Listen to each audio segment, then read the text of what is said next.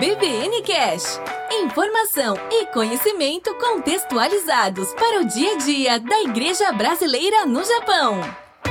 Olá, estudante Genki, Carlinhos Vilaronga por aqui, falando da província de Shizuoka, no Japão. Seja bem-vindo a mais um episódio do EBVNcast, um podcast para você aprender e aprendendo poder servir melhor a Deus, servir melhor a sua família, servir melhor a sua família na fé, a igreja e também servir melhor a sociedade. O episódio de hoje ele faz parte da série Vida em Comunidade, onde eu compartilho com você um pouquinho daquilo que eu vivo com a minha família na fé no Japão, que é a Igreja Evangélica Vida Nova da cidade de Toyohashi, uma congregação de brasileiros adotada pela igreja Toyohashi Hosanna Christ Church, uma igreja japonesa que tem cuidado de nós brasileiros. Neste episódio nós vamos ouvir primeiro Elisa Kinhan, missionária da Igreja Presbiteriana do Brasil aqui no Japão, e depois nós vamos ouvir Edilane Lins compartilhando um pouquinho da história dela. O tema desse bate-papo é a questão do câncer, o cuidado com a saúde. Então a Lisa ela vai fazer uma introdução e depois a Edilane vai contar um pouco da história dela e a experiência dela no enfrentamento dessa doença. É isso, estudante. Então aí regula direitinho o seu volume para você não perder o conteúdo muito importante deste episódio.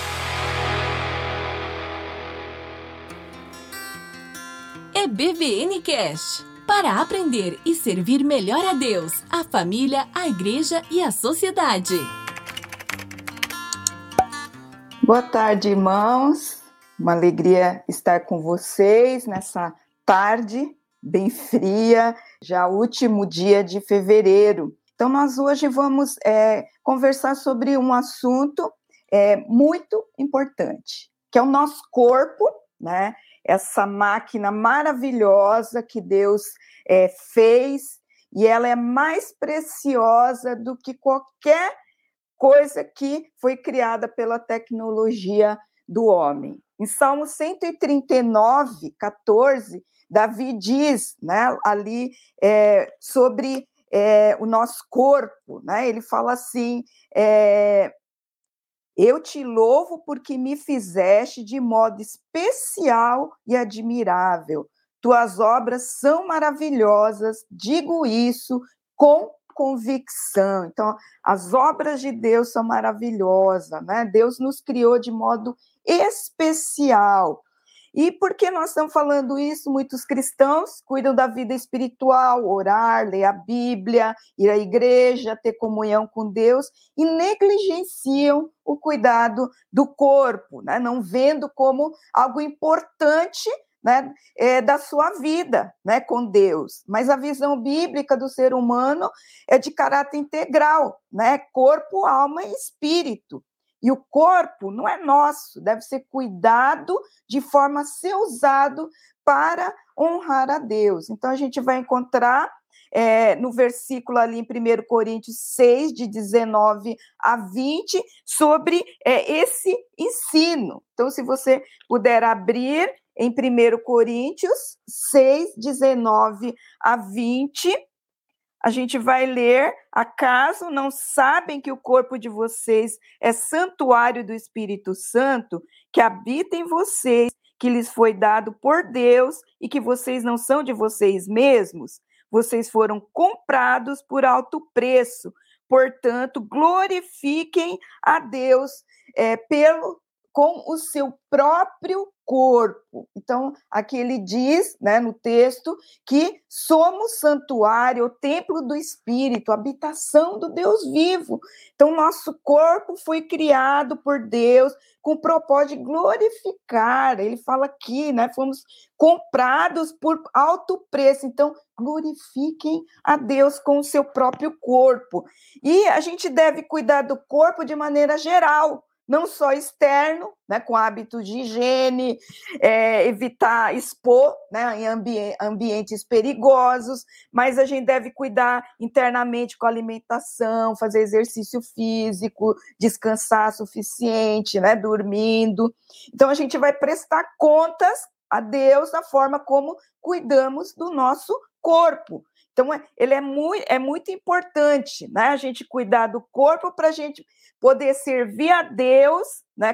Ter energia e ser bênção na vida das pessoas. E também servir a Deus como testemunho diante das pessoas, né? Ele nos criou, então nós cuidamos bem, né? Não só da nossa alma, nosso espírito, mas também do nosso corpo físico, né? Isso envolve exercício, alimentação, etc., que nós já falamos.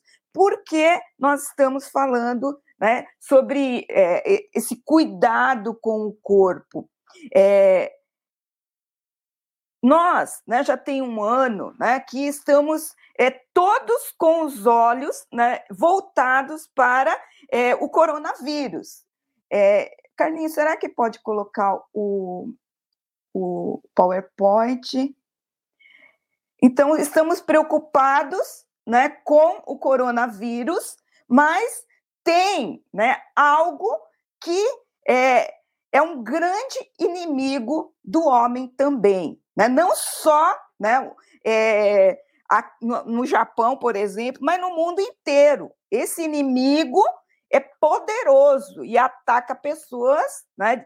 Não escolhe idade, sexo, etnia, ele é muito democrático e ele também ele é muito mortal. Enquanto né, o coronavírus é, temos né, no mundo, desde que é, começou essa pandemia, 113 milhões de pessoas diagnosticadas né, com é, coronavírus e 2 milhões e meio de mortes, nós vamos ter né, é, essa, esse inimigo, ele, em 2020, matou, né, foi diagnosticado 19 milhões de casos de câncer no mundo todo. Então, é, e houve 10 milhões de mortes. Então, é algo muito forte, né, muito poderoso. E é hoje, né, a Organização Mundial de Saúde reconhece que é o principal problema de saúde pública do mundo. Então, nós é, olhamos né, o câncer e está entre os quatro principais causas de morte prematura antes dos 70 anos. Então, por trás de tudo isso está né, o envelhecimento da população e também o crescimento populacional. E é, já há alguns anos, né, a Organização Mundial de Saúde estabeleceu dia 4 de fevereiro como o Dia Mundial do Câncer. É uma iniciativa pela luta né, contra essa epidemia global. É, o que né, me chamou a atenção sobre esse assunto é que né, eu estava procurando saber sobre né, o é, coronavírus na cidade de Toyohashi e vi um dado que me assustou. Né? Eu conversei com algumas pessoas que vivem bastante tempo no Japão e já falaram: não, eu sabia disso, né? eu não sabia que é, esse dado né, de que de duas pessoas no Japão, uma pessoa desenvolverá câncer em algum momento da vida. Quer dizer, tem 50% de né, chance de você desenvolver em algum momento. Então é importante essa conscientização. Então falamos do como cristãos de que temos, né, não só que é, cuidar da nossa é, nossa alma, né, nosso espírito, é, nossa vida espiritual, mas também cuidar do nosso corpo. Então, é pensando nisso que é, resolvi falar sobre esse assunto, levantando dados, né, é, estatístico, não é algo que eu estou pensando, mas são dados estatísticos. E aqui no Japão, né, é, foi diagnosticado é, no, ano, no ano passado, 2020, um milhão de casos. Né? E é, né, 420 mil mortes. Então, é, é, muito grande né, essa estatística. A gente fica assustado com os números, mas por trás desses números está, né, é, hoje, né, o Japão tem um banco de dados muito preciso e uma evolução no rastreamento né, da é, dessa doença com o uso de tecnologias mais precisas. Então, desde 81, o câncer é a principal causa de mortes no Japão. Então, vocês podem ver aí através, né? Nós fizemos aí um, um, um, um gráfico, né? Vocês podem ver aqui no, no lado direito, né? Que está lá o câncer, quase 30% de é, mortes é, aqui no Japão. Né? Em outros países, você vai ver outras doenças, doenças cardíacas vêm em primeiro lugar, né? Mas aqui no Japão, já há muitos anos, desde 81, é primeiro lugar, mortes por câncer, né? Muito mais do que a doença cardíaca, né? AVC, envelhecimento, né? Etc, né? Que são os outros, é, as outras causas. Então essa é fonte, é fonte né? Essas estatísticas aí que nós é, colocamos e é, dentre né, as mortes diagnósticos do câncer, desculpa, morte não, diagnóstico de câncer no Japão, nós falamos um milhão, né, mais de um milhão, um milhão e, e 28, 58% né, são de homens e 42 é, de mulheres. E os, e os né, que câncer que mais mata aqui no Japão, assim, em ordem, seria né, para os homens o de próstata, estômago, pulmão, traqueia e cólon e da mulher a mama, colo, né, pulmão e, e estômago. Então, é importante né, dar atenção a esses fatos. Uma boa notícia né, que é, a gente tem hoje, né, o, o câncer mudou né, de um paradigma no passado de, que, de uma doença da qual as pessoas morriam para uma doença que pode ser curada. Então, é importante a prevenção. Prevenção é o melhor remédio. Né? Precisamos estar atentos né, a isso, porque para reduzir né, a taxa de, é, de, de, diagnósticos de mortes por câncer, é importante a detecção precoce, tratamento adequado. Então, hoje aqui no Japão, ele é, ele é muito avançado, né? Então, a prevenção através de rastreamento de principais câncer, pulmão, estômago, intestino, mama, né, câncer cervical, é disponível nas prefeituras. Se você não tem acesso através dos exames, né, que é feito pelos seguros de saúde na sua empresa, você pode ir na prefeitura e pegar esses cupons para você fazer exames, né? Então, é, apesar de ter, né, disponibilizar para as pessoas poderem fazer esses exames, infelizmente tem mu muita gente que não tem resistência a fazer esses exames. Não estou falando dos brasileiros, e também, né? Então, é, na faixa dos 20 anos, eu achei interessante se dar 33% de homens não fazem e de mulheres 38%. E nos 30 anos, 25% de homens, 43,8% de mulheres. Né? E é, esses exames né, que são oferecidos para fazer rastreamento, principalmente para a mulher, são vitais né, para é, prever, prevenir câncer específico, principalmente mama e cervical, né, que pode ser detectado no estágio inicial e tem um prognóstico muito bom, né, de cura. Infelizmente, mulher, tem mulheres que não fazem e acaba perdendo a oportunidade de uma detecção precoce. Então, o câncer de mama, como é, nós, é, nós vimos ali, né, no, no gráfico, é o número um de causa de mortes em mulheres na idade de 30 a 64 anos. É um dado interessante, né, que eu estava lendo, né, num artigo, é que em 2019 a ex-imperatriz, né, a mãe do atual imperador, ela operou de câncer de mama. Ela descobriu através de um check-up anual e isso ajudou muitas mulheres a, né, a, é, a desmistificar e incentivar mulheres a fazer exames né, periódicos. Então, é, outro Outra coisa que é importante também, né, para essa detecção, prevenção e tudo mais, é uma educação desde a infância e adolescência. Achei interessante, nunca tinha pensado sobre isso, mas precisamos falar para os jovens sobre sexo inseguro, né? É, HIV, é, HPV, né? hepatite B, C, bebidas alcoólicas, fumo, né? Alimentação é, não né, balanceada. Então, isso é importante, essa prevenção também para a, é, o futuro né, dessas crianças e adolescentes.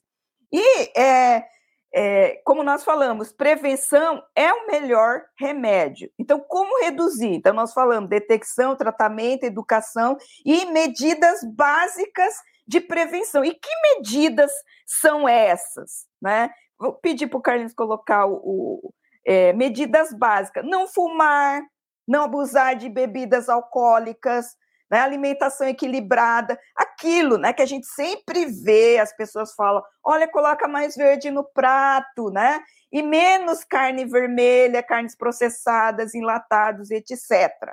É gostoso, é bom, eu gosto também, mas precisamos pensar é, na, né, na, alimentação equilibrada, prática de exercícios físicos. Uh, isso pega, né? É difícil. É, e controle do peso corporal. Então, são medidas básicas. E olha que interessante, né? Esse gráfico né, que a gente pegou ali do INCA. INCA é o órgão lá no Brasil, né, que é do Instituto do Câncer. E o que, que causa câncer? Né? Ele tá, você vê lá, né, a balancinha lá para em cima 10 a 20% são fatores internos, essas causas, né, que você não controla, hormônios, condições imunológicas, mutação genética, né? E de 80 a 90% são causas externas. Então você vê lá o pacotinho, né? É tomar muito sol, é comida, né? É desequilíbrio na, na comida, é né? hábitos, estilos de vida, né? Que é, colaboram, né? Sedentarismo, medicamento, né? E por exemplo, né, se for questão do meio ambiente, produtos químicos, radiação, agrotóxicos, etc. Né, são fatores que alteram o DNA. Então, o que nós podemos controlar é muito mais daquilo que nós não podemos. Então, precisamos né, é estar atentos. Então, a, a ideia né, por trás disso é, né, de eu estar conversando sobre isso, é para nós estarmos cuidando melhor, né, falando né, para poder conscientizar e cuidar. Então, que Deus nos capacite a cuidar muito bem da nossa vida espiritual igualmente da, de forma apropriada do nosso corpo, para a gente poder viver mais com saúde e energia para servir e viver para a glória de Deus. Né? E para, né, assim, hoje eu convidei uma irmã que ela tem uma experiência né, de lutar contra o câncer e pela misericórdia de Deus venceu. Então, nesses tempos difíceis, é muito bom poder ouvir falar de milagre, de cura, nos dá esperança e fé, né? Que por mais difícil que sejam as nossas experiências, Deus está conosco, né? E é um chamado também para nós cuidarmos melhor do nosso corpo. Então, como nós aprendemos aí, né, 10 a 20% são fatores que não controlamos e 80 a 90 de fatores que podemos controlar. Então, o que podemos fazer, né?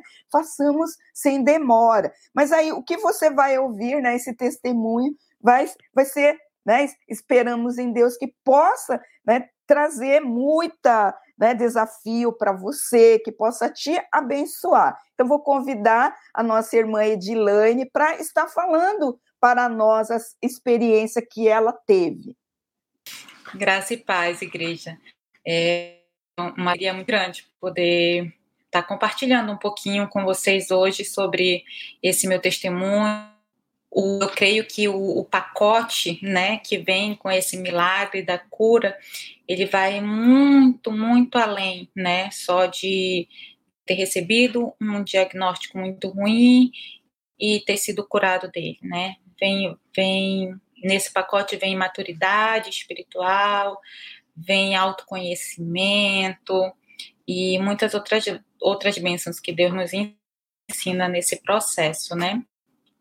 Vou começar, senão eu falo demais e vai ficar bem comprido. É, em outubro de 2014, no outubro rosa, né, por coincidência, é, no momento do banho, é, eu é, não estava nem fazendo o autoexame. No momento do banho, estava é, passando sabonete no corpo e tudo, e senti um nódulo estranho na, na minha mama direita, né? É, e era grande, assim, era algo muito palpável, né? E aí eu, como eu tinha acabado de ter meu segundo filho, o Noah, acabado não, ele já estava com, com uns 10 meses, caminhando para os 10 meses de vida, né? Eu achei assim, será que o leite não secou direito? Será que é, o leite impetrou, como a gente fala, né? E causou esse nódulo, deu esse problema? É, eu, na minha cabeça, o primeiro pensamento foi esse, né? Que seria alguma dificuldade da amamentação que deixou ali um, um resquício, uma sequela, né? Mas mesmo assim, não achando que era algo grave, imediatamente eu marquei a minha consulta com a minha ginecologista, né? Até porque depois que a gente tem neném, tem que voltar com seis meses para fazer os exames de rotina. E eu sempre fui muito certinha em fazer os meus exames de rotina, sempre, todos os anos, todos bem direitinho, os ginecológicos, o de o de sangue, fezes, urina, sempre fui muito certinho em fazer meus exames anuais. Mas esse já estava um pouquinho atrasado, porque hoje eu ia fazer 10 meses, eu tinha que ter voltado com seis meses, né? E como eu tinha é, engravidado, né, eu fiz o, o check-up antes de engravidar. Então, foi nove meses de gravidez, mais dez meses do no, tinha aí um ano e meio sem os exames, né? Mas imediatamente marquei a minha consulta, fui até a ginecologista e quando ela sentiu o nódulo através do exame do toque, mesmo, né? Ela, ela se preocupou. Eu notei no rosto dela que ela estava preocupada, que ela tinha visto algo diferente. E ela me pediu assim: olha, eu queria que você imediatamente fosse fazer uma ultrassonografia, porque tá estranho esse nódulo. E aí, imediatamente, eu saí do consultório dela e obedeci. Fui fazer a ultrassonografia, né? E lá já deu uma alteração, assim, muito suspeita, né? Eles, eles medem por BIRADS. E o meu já deu BIRADS 4. E aí, quando deu esse resultado, né? Eu voltei logo com ela. No dia seguinte, eu consegui o resultado do exame na hora, já voltei com ela no outro dia. E ela disse assim: é, você vai precisar procurar agora um mastologista, porque eu sou ginecologista, você vai agora para o mastologista, que ele é mais especialista né, nessa área, e vai conseguir trabalhar melhor esse diagnóstico. E aí eu fui, é, procurei né, o, o médico é, responsável e tudo, e aí a princípio eles ficaram assim, os médicos que me atenderam, que era o mastologista, e o nome do mastologista era Doutor Jesus, ó, já começou por aí a benção. E um oncologista, né? E aí eles disseram assim: não, é, você não tem nenhum fator de risco, você não está acima do peso, você é jovem, eu tinha 34 anos, isso era outubro, eu ia fazer 35 em dezembro já. Você é jovem, você não está acima do peso, você não tem histórico na família, não pode ser. Provavelmente não será. Aí eu disse, mas eu quero fazer a biópsia, eu quero né, ter certeza que não é, eu quero fazer a biópsia. E aí é, ele disse assim: não, vamos primeiro fazer uma ressonância. Pode ser que não seja. Fiz a ressonância, deu mais suspeito ainda. E aí partimos para a biópsia, né? E aí fiz a biópsia, e a biópsia, é, eu não sei como é aqui no Japão, mas no Brasil demora bastante para sair o resultado de uma biópsia. Vai para fora, eu morava em Manaus, vai para fora de Manaus, para voltar e tudo, demora esse resultado da biópsia. E aí eu falei com o meu oncologista, eu disse assim, se esse resultado, já pensando assim, em me adiantar, eu pensei, eu tô com dois filhos pequenos, um tem dois aninhos, acabou de fazer dois aninhos, e o outro ainda não fez nenhum. Tô com dois bebês em casa, eu preciso me adiantar, né? Se isso for algo grave. E aí eu conversei com o meu oncologista e disse assim, doutor, se der positivo, ele disse: não, não vamos falar nisso agora. Eu digo: não, mas se der positivo, qual seria o próximo passo? Aí seria a gente fazer um rastreamento, né? A gente iria fazer uns é, exames gerais para saber se o câncer ainda está só na sua mama ou se ele já migrou para outra parte do corpo. Que aí, dependendo disso, o tratamento é diferente. E eu disse assim: então eu já quero, enquanto eu espero a biópsia, eu quero fazer todos esses exames. Ele disse assim: vamos esperar o resultado, pode ser que não seja necessário. Aí eu disse assim: não, mas eu quero, eu quero ficar tranquila esperando já com todos esses exames. E assim eu fiz, convenci ele. e fiz todos os exames é, de rastreamento, né? Se havia câncer em outro lugar do meu corpo. Mas eu recebi todos os exames, todos os resultados e não abri, né? Guardei esses exames. E quando foi em dezembro, né, chegou o resultado para ver como demora, né, um pouquinho, eu fiz em outubro, tudo. Em dezembro, começo de dezembro, chegou o resultado da minha biópsia. Eu faria 35 anos dia 15 de dezembro, chegou um pouco antes do meu aniversário e chegou o, e chegou o resultado positivo. Aquilo que ninguém acreditava. Nesse período eu orando, nesse período minha filha estava orando, a igreja estava orando e as palavras eram: não vai ser, em nome de Jesus não é, não vai dar negativo, vai dar negativo. E eu crendo, né, crendo nisso. Mas eu lembro que uns dias antes de chegar o resultado, eu vi que a minha mãe estava muito aflita e ela disse assim: "Minha filha, não vai ser, em nome de Jesus não vai ser". Mas era aquele não vai ser assim de desespero já, né, de querendo que não fosse. E eu lembro de ter dito assim para ela: "Mãe, calma teu coração. Se der negativo, Deus é Deus. Se der positivo, ele continua sendo Deus nas nossas vidas e vai dar tudo certo. E depois o resultado é positivo. Quando eu recebi aquele, aquele diagnóstico, quando o meu esposo foi, o Messias foi buscar no laboratório, eu fiquei em casa esperando. Quando ele chegou com o papel que eu abri e vi que tinha dado é, positivo, eu tive uma reação que nem eu mesmo esperava, porque eu vim orando, eu vinha me preparando para esse momento. Mas quando chegou, é como se fosse assim, quando tem alguém doente, aí você sabe que aquela pessoa é, não vai mais conseguir sobreviver, e você fica ali, é, não, esperando o dia, mas quando chega o dia, você desaba, né? Você não acredita que a pessoa se foi. Era um sentimento muito parecido. Então, assim, quando eu abri, eu desabei, né? Me tomou, assim, tomou meu coração um sentimento de pavor, de medo, de desespero, né? E meus filhos estavam próximos de mim, assim, na sala, sentadinhos no chão, brincando. E eu olhava para meus filhos e a única coisa que eu conseguia repetir, repetir, repetir, repetir, porque era a única coisa que eu conseguia falar, repetir, era eu dizer, meu Deus, e os meus filhos, meu Deus, e os meus filhos, meu Deus, e os meus filhos. Eu só eu passei um bom tempo só repetindo isso, só repetindo isso, porque o meu maior desespero era, e agora, se eu morrer? Quem vai tomar conta dos meus filhos? Quem vai? Eles são bebês, eles precisam de mim. E assim, o nódulo era grande, já devia ter um, tinha um, devia não, tinha uns 4 centímetros já. Então eu imaginava assim, desse tamanho, se for, já virou metástase, já migrou para outro lugar porque está muito grande. E eu tinha tido a experiência de acompanhar meu avô. Eu fui criada, na verdade, pelos meus avós paternos, e eu já tinha tido a experiência de acompanhar os dois é, em tratamento com câncer. Infelizmente, os dois faleceram. Né? Eram idosos, é, mas eu acompanhei os dois nesse tratamento, de estar junto, de fazer todos os exames junto, de acompanhar, de internar, de estar junto. Então, assim, eu tinha um certo conhecimento, né, daquela, da, daquela doença. E aí eu pensava, meu Deus, desse tamanho, se é já é metástase. E se é metástase, aí o tratamento já é só paliativo, não, não vou durar muito tempo. E aquilo ali me consumindo, me desesperando. E era à noite, né? O Messias tinha saído do trabalho, ido pegar o resultado e vindo para casa. Então, assim, era à noite, e eu lembro que ali naquela noite começou no meu coração um processo de luto. Não sei se você sabe, mas o luto, ele tem, ele tem algumas fases, né? Na verdade, são cinco fases, que é a negação, a raiva, a barganha, a depressão e a aceitação né, esse luto é, pré-morte, né?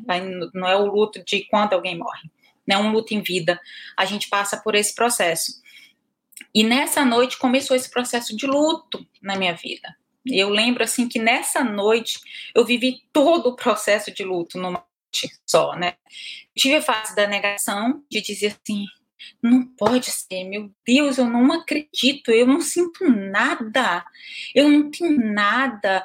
É, eu bebo, como a Elisa estava falando aí, né, sobre não beber, não fumar, se alimentar direito. Tipo, eu não bebo, eu não fumo, eu não como carne vermelha, é, eu não estou acima do peso, meu, não pode ser, né? E depois veio a raiva.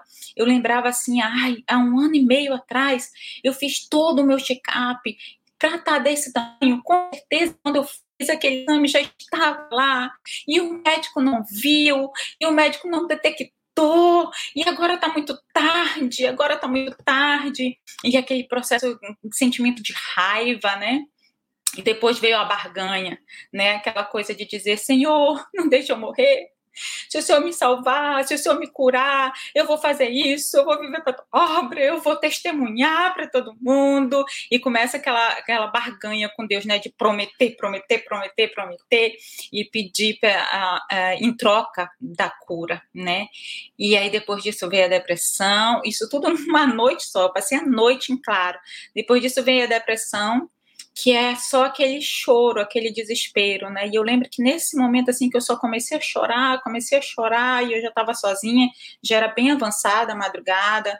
Minha mãe que estava comigo e o Messias eles já estavam muito cansados, já tinham dormido e eu fiquei só. E eu chorava, chorava, chorava, chorava, e eu pensava assim, já pensando assim, né, eu vou morrer e vou deixar meus filhos. E, e, eu chegava até a pensar assim: meu Deus, eu tenho que achar alguém para casar com meu marido. Entendeu? Eu tenho que escolher, antes de eu morrer, eu tenho que escolher alguém para casar com meu marido, para criar meus filhos, para que eles fiquem bem. E eu só chorava, chorava, chorava quando pensava nisso, né? E aí, já amanhecendo o dia, veio a aceitação, né? Veio aquela aquele sentimento de eu lembrava muito de uma música do Diante do Trono da Ana Paula Valadão que diz assim, é, aquela música ficava tocando na minha cabeça assim que diz que quero trazer à memória aquilo que me dá esperança. E essa foi a minha oração. Eu comecei a orar dessa forma, dizendo: Senhor, traz à memória aquilo que me dá esperança, traz à minha memória aquilo que me dá esperança. E aí Deus me fez lembrar de Salmo 35, que diz: O choro pode durar uma noite, mas a alegria vem amanhã. Isaías 53:5, que diz que o castigo que nos traz a paz estava sobre ele e pelas suas pisaduras nós fomos sarados. Pelas suas pisaduras nós fomos sarados. E eu lembrava disso, lembrava disso. E eu digo, Senhor, que essas palavras entrem dentro do meu coração, me alcancem de uma forma que me dê força, que me dê, que aumente minha fé e que me dê coragem para enfrentar tudo isso, seja qual for o desfecho. Que o Senhor me dê fé, me dê forças e me dê coragem. E eu, queria só abrir um parêntese aqui no meu testemunho para falar. É, talvez esses dias você não tenha recebido um diagnóstico de um câncer, nem de uma doença grávida, você não tenha, é, graças a Deus, recebido o diagnóstico do, do coronavírus, mas talvez você recebeu uma outra notícia que te abateu, talvez você passou por outra situação que deixou você triste, né? Deixou você nesse processo todo de luto. Mas eu queria hoje te dar uma palavra de esperança, sabe? Que alcance teu coração, que alcance tua mente, que você lembre das promessas do Senhor para a tua vida e que isso te coloque de pé, que aquilo que ele te prometeu, aquilo que ele é para você e aquilo que ele fez por você já. Te coloque de pé. Eu queria convidar os irmãos para abrir a Bíblia em Lamentações, uh, Lamentações 3, a partir do versículo 21. Se você puder abrir a sua Bíblia, eu vou ler na, na versão que eu uso, que é a, na linguagem de hoje, tá? Diz assim, Lamentações 3, versículo 21. Mas a esperança volta quando penso o seguinte: o amor do Senhor Deus não se acaba e a sua bondade não tem fim. Esse amor e essa bondade são novos todas as manhãs. E como é grande a fidelidade do Senhor. Deus é tudo que tenho, por isso confio nele.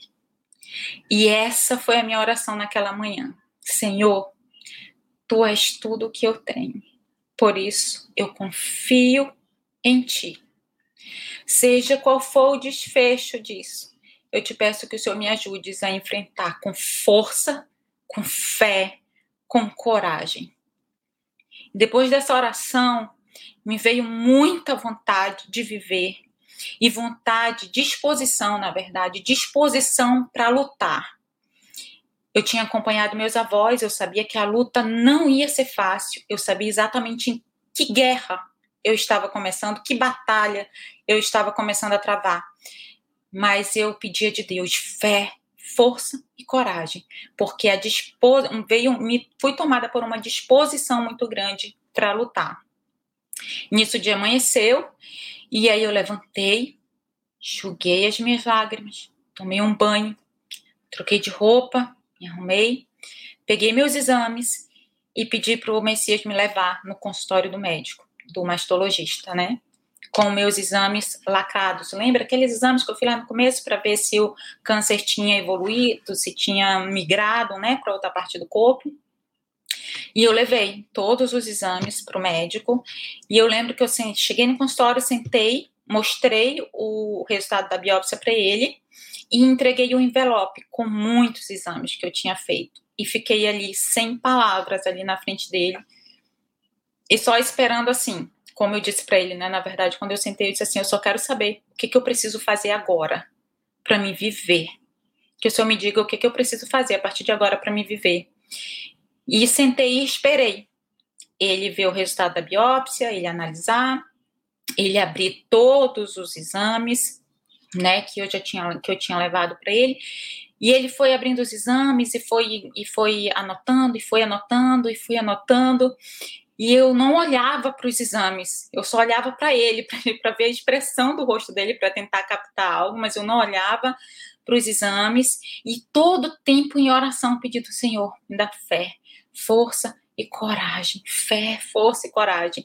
E aí, quando ele terminou de analisar todos os exames e fazer as anotações dele, ele olhou para mim e ele disse assim: Todos os teus exames estão limpos você não tem hum, câncer em nenhuma outra parte do seu corpo, só está na mama. Quando ele disse isso, na mesma hora, eu entendi que Deus, naquele momento, estava realizando um milagre. Que Deus não realizou o milagre da biópsia é, da negativa, como todo mundo esperava, como eu esperava, quando to, como todo mundo esperava. Mas ele realizou o milagre ali, naquele momento, em que meus exames deram todos limpos, eu entendi que era daquela forma que Deus queria agir. Que naquele, naquele momento ele estava me dando a vitória daquele tratamento. Que naquele momento ele estava me dizendo: você não vai morrer. Mas por algum propósito, por algum propósito, Deus queria que eu passasse pelo tratamento. Deus queria que eu enfrentasse essa batalha, mesmo com a vitória garantida.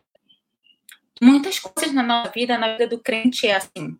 A vitória é certa, a vitória é do Senhor, ele já garantiu, ele já conquistou a vitória por nós, mas a gente vai ter que passar pela batalha, a gente vai ter que passar pela prova, né, para lá na frente receber a vitória. E então eu entendi que Deus tinha um propósito em me, me permitir passar por tudo aquilo, mas que a minha vitória já estava garantida, que a minha cura estava garantida e que eu ia viver, eu não tinha dúvidas. A partir daquele momento veio uma convicção, fui tomada por uma convicção e uma certeza de que eu iria viver. Eu só precisava ter força, fé e coragem para passar pelo tratamento. E aí eu iniciei é, o tratamento, isso foi em dezembro, em janeiro, dia 6 de janeiro, eu fiz é, uma mastectomia radical, eu perdi toda a minha mama direita, e fiz uma reconstrução da barriga, né? Eu optei por fazer a reconstrução me na mesma cirurgia, e foi uma cirurgia de oito horas, uma cirurgia muito demorada, uma cirurgia em que eu precisei ser entubada, que eu é, é, é muito violenta, né? Eu consigo penso em outra palavra para usar para essa cirurgia, mas eu nem não consigo achar outra. É uma cirurgia muito violenta. E aí é, deslocaram, é, descolaram todos os músculos da minha barriga, sabe aquele músculo tanquinho que a gente tem na barriga, né? Descolaram para fazer a reconstrução da mama, botaram uma tela na barriga. E eu saí daquele centro cirúrgico com, com mais de 30 pontos no, no abdômen e mais de 20 pontos na, na mama. E a recuperação foi bem difícil, assim, porque eu fiquei bem, bem fraquinha, bem debilitada, né? Então, assim, não foi em um dia, dois dias, como eles esperavam, que eu tivesse logo alta. Eu fiquei bem ruim. E eu, nesse momento de estar tá ruim no hospital, eu só conseguia lembrar da promessa do Senhor, eu só conseguia lembrar do sentimento que eu tive naquele dia no, no consultório de que eu iria viver, de que eu iria sobreviver, de que a vitória estava garantida. E aquilo me manteve firme. E eu tive alta do hospital, voltei para casa, voltei para meus filhos, comecei a quimioterapia, seis meses de, de terapia e eu lembro assim que eu fiquei muito tranquilo de organizar tudo é, é, da minha vida, da vida dos meus filhos, do meu esposo, para que eu tivesse um tratamento é, bem tranquilo. E aí eu mas na primeira, no primeiro dia de quimioterapia, quando eu cheguei na, na clínica para fazer a minha primeira terapia, eu cheguei bem, assim, tudo. Mas quando eu cheguei na recepção da quimioterapia, que eu olhei assim para dentro e eu já vi as mulheres já é, recebendo a quimioterapia, e era um ambiente assim como antes de, de tomar o remédio, a quimioterapia em, em, é, em si mesmo, a gente toma uns cinco antialérgicos né? Que é para a gente aguentar, para quimioterapia não matar a gente, né? Então, assim, porque é, é uma droga muito forte, então a gente toma uns cinco antialérgicos, uns, na verdade, uns três antialérgicos e um outros dois remedinhos para o nosso corpo aguentar a quimioterapia. E isso dá muito sono, a, a gente fica muito sonolenta. E aí eu olhei para dentro ali do lugar onde as mulheres estavam fazendo quimioterapia, era, tem umas, aquelas poltronas bem confortáveis, o lugar que eu fui, e estava assim meio com a luz a, meio apagada, umas apagadas, outras acesas, né, para as mulheres descansarem mais por causa desse antialérgico, e todas assim meio sonolentas, meio dormindo, e quando eu olhei para aquele lugar ali, eu estava preenchendo minha fichinha, porque eu ia começar naquele dia, me deu uma sensação, assim, eu, eu acho que eu me senti como Ezequiel, né, em Ezequiel 37, de olhar para ali, eu disse, meu Deus, é um vale de ossos secos, sabe, era, era um clima de velório, era um, uma, assim, uma sensação de que estão vivas ou estão tão mortas, como é que é, era um sentimento, um ambiente ruim, né? E eu chorei. E desde o dia, é, desde o dia que eu fui ao médico e que os exames deram negativo, eu nunca mais tinha chorado. Nunca mais. Eu tinha minha plena confiança no Senhor, nem para fazer a cirurgia, nem na recuperação da cirurgia que foi difícil. Eu super bem. Mas nesse dia, no primeiro dia da quimioterapia, eu chorei, porque eu olhei para aquele ambiente, aquele ambiente me lembrava morte, tinha, tinha cheiro de morte, tinha cara de velório.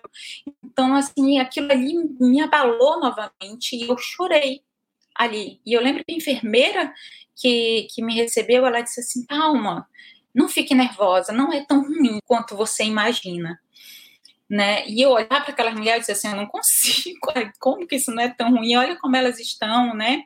E aí fiz a minha primeira quimioterapia, foi muito bem, e eu tinha que voltar toda semana para fazer a quimioterapia. E nessa semana para voltar, eu pensei, é, não, eu não vou, eu não vou fazer esse tratamento de seis meses dessa forma, jogada naquela poltrona, sendo uma morta-viva. E uma das orações que eu sempre fazia também, diagnóstico, era assim: Senhor, se tu tens um propósito para eu passar por isso, que eu aprenda o que tu queres me ensinar, que eu não passe por tanta dor, que eu não passe por tanta dificuldade, porque o tratamento é longo e doloroso. Então eu digo, se o Senhor não que o Senhor não me permita passar por esse tratamento tão longo e doloroso sem eu aprender aquilo que tu queres que eu aprenda, sem eu fazer aquilo que tu queres que eu faça, Senhor. Então, me ajuda, me ajuda a cumprir o propósito de estar passando por tudo isso. E na semana seguinte, quando eu voltei ali na, naquele lugar para fazer a quimioterapia, eu disse: eu vou mudar esse ambiente. Eu vou conversar com essas mulheres, eu vou conhecer essas mulheres. E a fé que eu tenho dentro de mim, de que eu não vou morrer e de que meu tratamento vai ser um sucesso, eu quero que todas elas tenham a mesma fé, a mesma força, a mesma alegria de passar por esse tratamento. E eu tinha, é, na, naquele primeiro de quimioterapia, eu tinha visto as pessoas comentando lá que uma das, das mulheres que estava fazendo tratamento tinha falecido. E a enfermeira comentou, comentou assim: mas ela faleceu, não foi pela quimioterapia nem pelo câncer, foi de tristeza. Porque, como ela se abateu demais, a imunidade baixou muito, porque a tristeza baixa a nossa imunidade, e a quimioterapia ela também baixa muito a imunidade, e aí qualquer gripezinha pode matar uma pessoa nesse tratamento, né? E ela assim, ela ficou muito triste, ela, ela, ela se abateu demais, fez a quimio, a quimio baixou mais a, a, a imunidade dela, ela pegou uma infecção e faleceu, internou e faleceu, né? E eu dizia, meu Deus, se o senhor me colocou aqui, ninguém mais vai morrer de tristeza nesse lugar porque eu vou te apresentar para essas mulheres. Eu quero que Senhor é, é, que elas vejam o Senhor na minha vida e ninguém mais nesse lugar vai morrer por causa de tristeza, vai perder a luta para esse tratamento por causa de tristeza. E a partir dali eu comecei a gerar amizade, gerar vínculo. Todo mundo tinha uma cadeirinha cativa, sabe? Igual escola, assim, chega e todo dia vai fazer a quimioterapia naquela poltrona. Eu não. Toda semana eu sentava num lugar diferente, que era para poder conversar com, com, com uma mulher diferente. E eu dizia assim: ai, não vamos dormir, não. É muito triste ficar dormindo aqui, meio sonolenta. Vamos passar esse dia, vamos, já que a gente tem que ficar aqui essas horas, vamos aproveitar para conversar, vamos aproveitar para a gente se conhecer conhecer, né? E não deixava mais ninguém dormir. Na quimioterapia, ninguém apagava mais a luz, ninguém dormia, e eu conversava com todo mundo, e com pouco tempo eu já tinha criado um vínculo com aquelas mulheres eu já conseguia falar de Jesus para elas, eu já conseguia alcançar o coração delas e a gente tinha gerado uma amizade muito forte. E eu lembro assim que quando uma terminava a quimioterapia antes das outras, porque nenhuma começou igual com a outra, né? A gente combinava de levar um lanchinho, de levar um bolo, de levar um suco, para no final da quimioterapia a gente fazer a despedida daquela que já estava indo embora. Né? E aí é, eu fiquei muito amiga de, de, dessas mulheres e todas, a maioria, só não uma, além de mim, eram mulheres bem mais velhas, né? E jovem só tinha eu e mais outra passando por esse tratamento. Mas mesmo assim a gente conseguiu gerar, eu consegui gerar um vínculo com elas. E até hoje a gente tem um grupo no WhatsApp. Enquanto eu estava no Brasil, a gente se reunia uma vez por ano. É, eu tentei separar umas mostrar para vocês aqui, mas é tanta foto na graça que a gente está procurando que eu não encontro. Mas se você for no meu Facebook e rolar lá para trás, lá para baixo mesmo, você vai conseguir achar algumas fotos, né, dos nossos encontros e também algumas fotos da época do, do meu tratamento, né. Então eu acredito que Deus assim ele me ensinou o que ele tinha para ensinar. Deus ele me usou naquele lugar e uma das coisas assim que eu pensava era é, eu tenho que fazer a diferença na vida dessas pessoas. Eu tenho que dar amor mesmo no momento de dor. Eu tenho que me doar mesmo no momento de tanta fragilidade, porque isso é Jesus sabe? Isso é o amor de Jesus. Então, se eu tenho recebido tanto, Deus tem me sustentado, Deus tem me dado força, eu preciso dividir a força, eu preciso dividir essa fé, essa coragem com as mulheres que estão passando pelo mesmo que eu estou passando.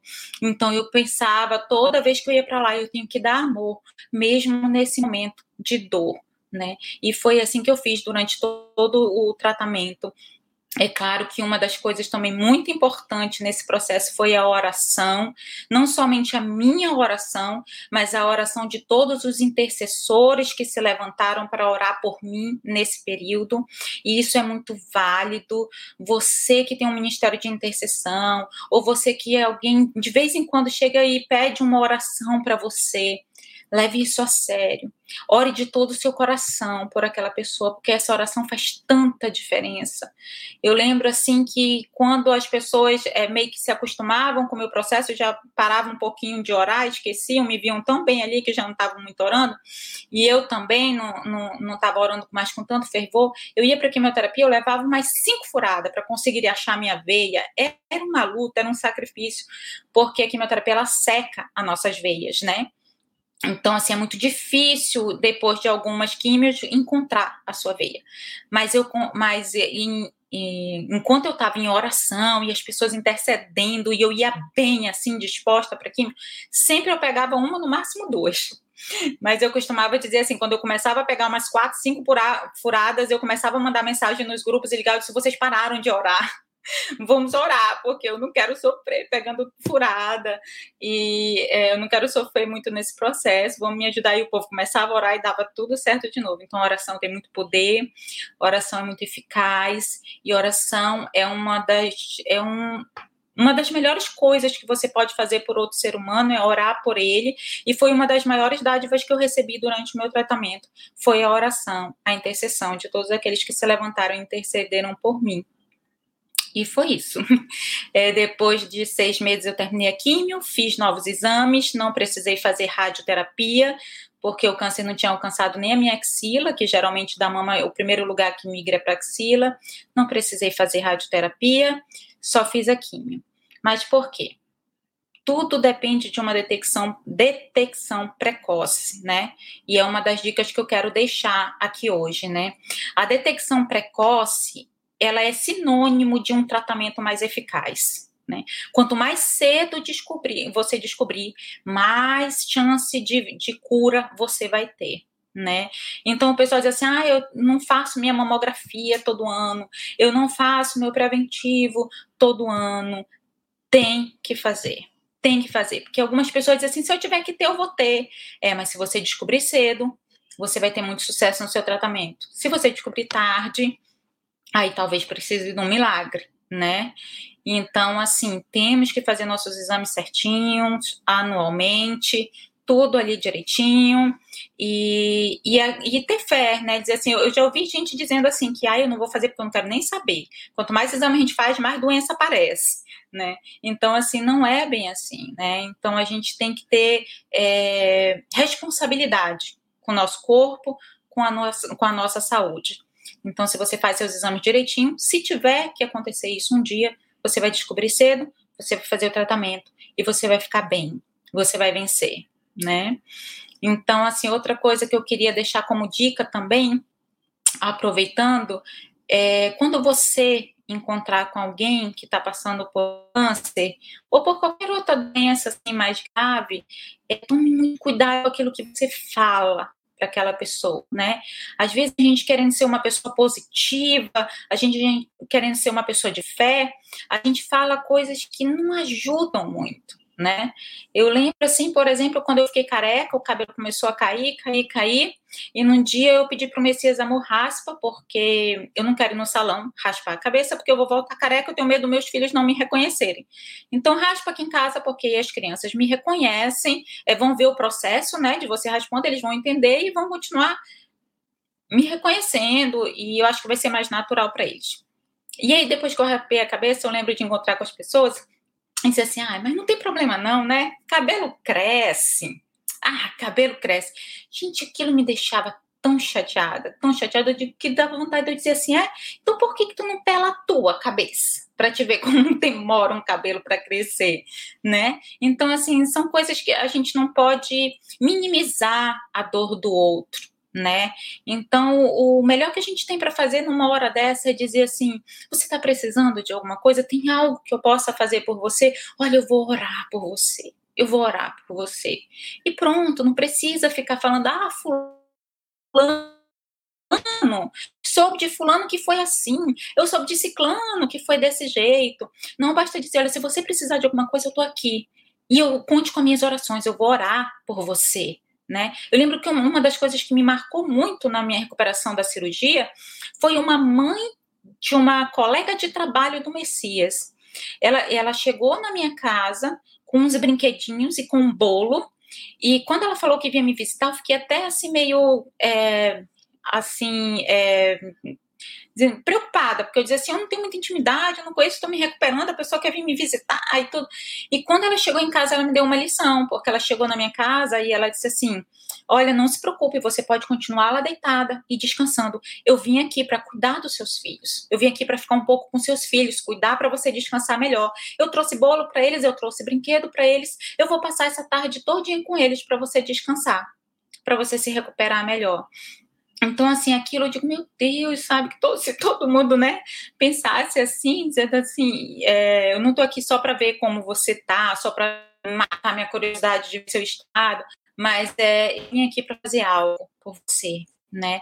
Então, eu acho que a grande lição ali que eu aprendi durante todo o meu tratamento foi que eu deveria ser serva, e eu tentei o máximo que eu pude ser serva para aquelas mulheres que estavam fazendo é, quimioterapia junto comigo, enfrentando a mesma luta e passando pela mesma dor.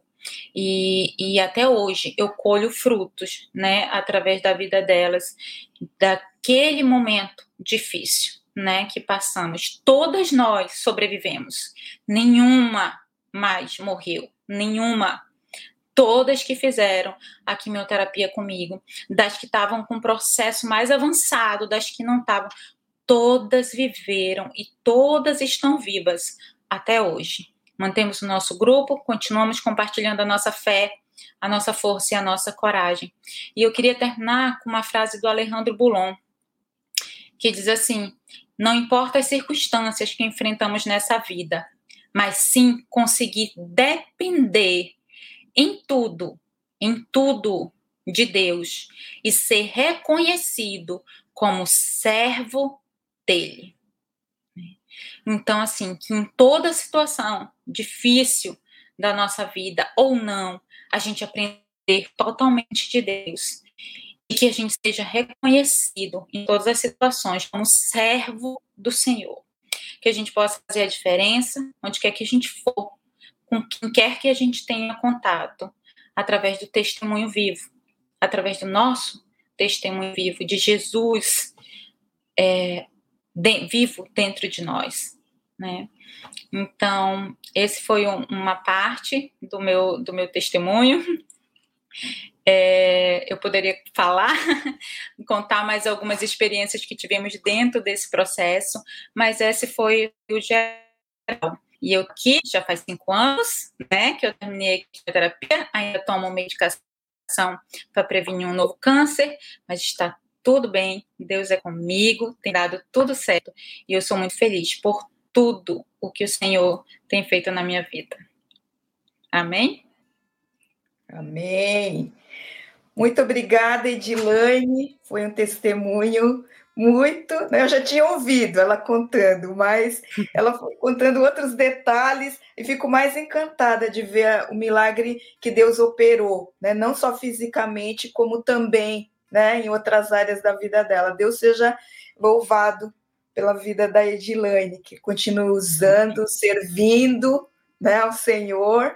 Deu, o Senhor deu vida para ela poder estar tá servindo com mais e mais alegria. Deus abençoe, Edilane. Amém. Obrigada. É BVN Cash para aprender e servir melhor a Deus, a família, a igreja e a sociedade.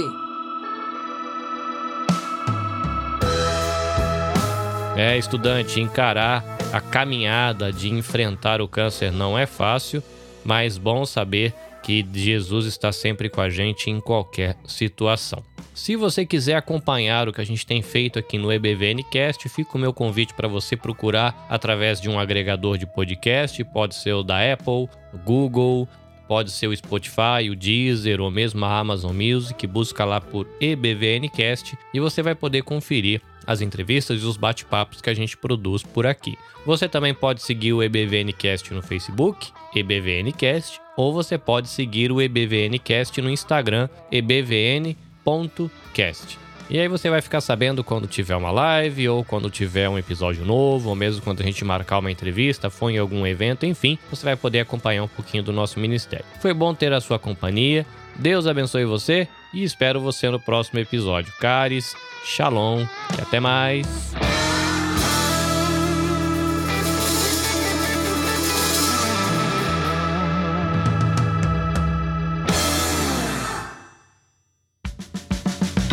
Siga o EBVNcast nas redes sociais. Arroba ebvn.cast no Instagram e EBVNcast no Facebook. Visite www.ebvncast.com e conheça toda a nossa equipe.